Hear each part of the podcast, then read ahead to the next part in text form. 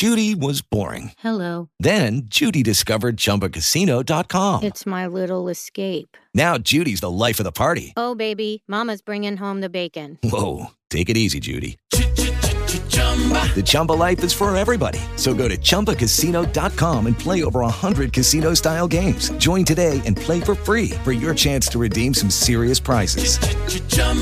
ChumbaCasino.com. No purchase necessary. Void where prohibited by law. 18 plus terms and conditions apply. See website for details.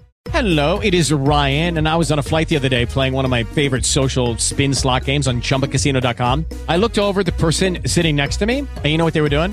They were also playing Chumba Casino. Coincidence? I think not. Everybody's loving having fun with it. Chumba Casino is home to hundreds of casino style games that you can play for free anytime, anywhere, even at 30,000 feet. So sign up now at chumbacasino.com to claim your free welcome bonus. That's chumbacasino.com and live the Chumba life. No purchase necessary. VGW. Void prohibited by law. See terms and conditions. 18 plus. Rémi, euh, je sais que vous ne pouvez pas demander à l'arbitre de consulter la reprise, mais aujourd'hui, il y a eu beaucoup de décisions serrées. Est-ce que vous êtes euh, surpris de cette situation-là dans ce match-là Qu'est-ce que vous appelez des situations serrées? Ben, ou la- Peut-être euh, la décision de l'arbitre aller d'un côté ou de l'autre. ou- Oui. Ce que j'ai envie de dire, c'est que depuis le début de saison, euh, chaque fois qu'elle doit aller euh, d'un côté, c'est un petit peu litigieux, elle va jamais de notre côté. Voilà, c'est tout ce que je veux dire. Je pense que c'est de cette manière que les matchs basculent parfois d'un côté ou de l'autre. C'est pas forcément sur des hors-jeux, sur des pénalties, sur des choses graves. Ce sont sur des petites fautes qui, tout au long du match, depuis euh, que j'ai commencé ici, je crois que ça n'a jamais été en notre faveur. Voilà, c'est tout ce que je vais dire sur l'arbitrage aujourd'hui. Est-ce qu'en même temps, d'une certaine façon, vous êtes inquiet de la discipline de vos joueurs sur le Oui, oui. Comment ne pas l'être? 12 buts euh, concédés en 3 matchs, euh, c'est, beaucoup, beaucoup trop. Je crois qu'on a fait preuve d'une naïveté aujourd'hui et parfois d'une faiblesse euh, qui, qui ne peut amener qu'à ce genre de sanction.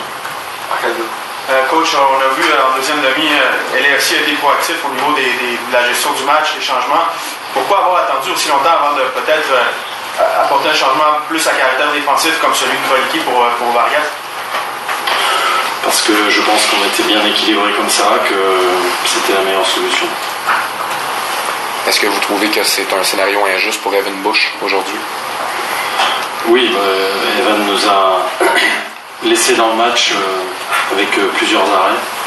Je crois que, euh, évidemment, il est fautif sur un des buts. Personne ne va le nier, mais je crois qu'il nous a sauvé suffisamment de situations et beaucoup, beaucoup trop sur ces trois derniers matchs pour qu'on puisse lui reprocher euh, euh, quelque chose de vraiment grave aujourd'hui. Euh, Rémi, vous avez parlé cette semaine que vous trouviez que vous n'avez pas encore assez de, de profondeur pour passer de, de Saphir ou de Nacho. Aujourd'hui, à 10 joueurs, est-ce que ce manque de profondeur-là vous, vous a fait souffrir un petit peu? Non, pas forcément, parce que vous savez, à 10, il n'y a, il y a plus beaucoup d'options euh, tactiques. euh, donc, euh, c'est pas forcément euh, les changements euh, qui sont importants. Je suis quand même assez déçu de mener 3-1 à la mi-temps, et même à 11 contre 10. euh, de prendre 4 buts en deuxième période, c'est- beaucoup trop pour moi, je l'ai déjà dit, on fait beaucoup trop d'erreurs. Donc on est sanctionné. Donc voilà, il faut absolument qu'on progresse et qu'on ait une envie, une détermination beaucoup plus grande de protéger notre but. On en a pris 4, mais on aurait pu en prendre beaucoup plus et je suis assez choqué de, de certaines attitudes.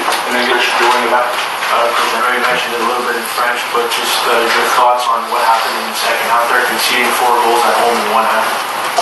Yeah, we conceded too many goals, too many chances. We conceded four goals, but it could have been uh, six or seven, I don't know.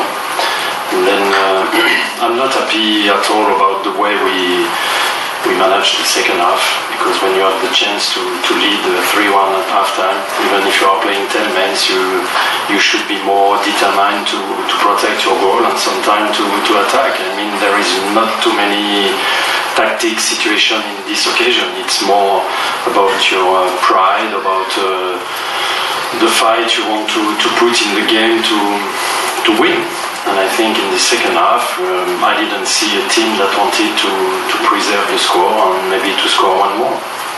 Just, I know a lot of emphasis was placed on um, you know, the cardio, especially early on, coach, even last week in the second half, there was a dip. I know you guys go down a man, but have you been disappointed with the way your team's been able to kind of not hold their own in the second half? Uh, yes, a little bit, but I don't know if it's uh, mental or if, if it's physical, you know. Uh, of course, playing once again, 10 men down, it's uh, one man down, sorry, it's, uh, it's a situation that, uh, you know, I'm tiring about that because uh, football is 11 against 11. Then uh, I just uh, noticed that uh, this is not the first time, and uh, that's it. So, what's your first step towards trying to fix this practice this week? You mean the defensive problems? Problems, yes.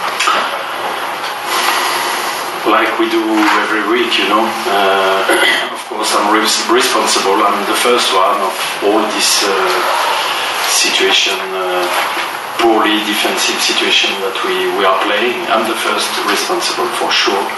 Then I'm gonna try to, to fix it by uh, different exercise. Uh, it was the first time that we play uh, in the second half. Rudy and uh, Jukka played for the first time together.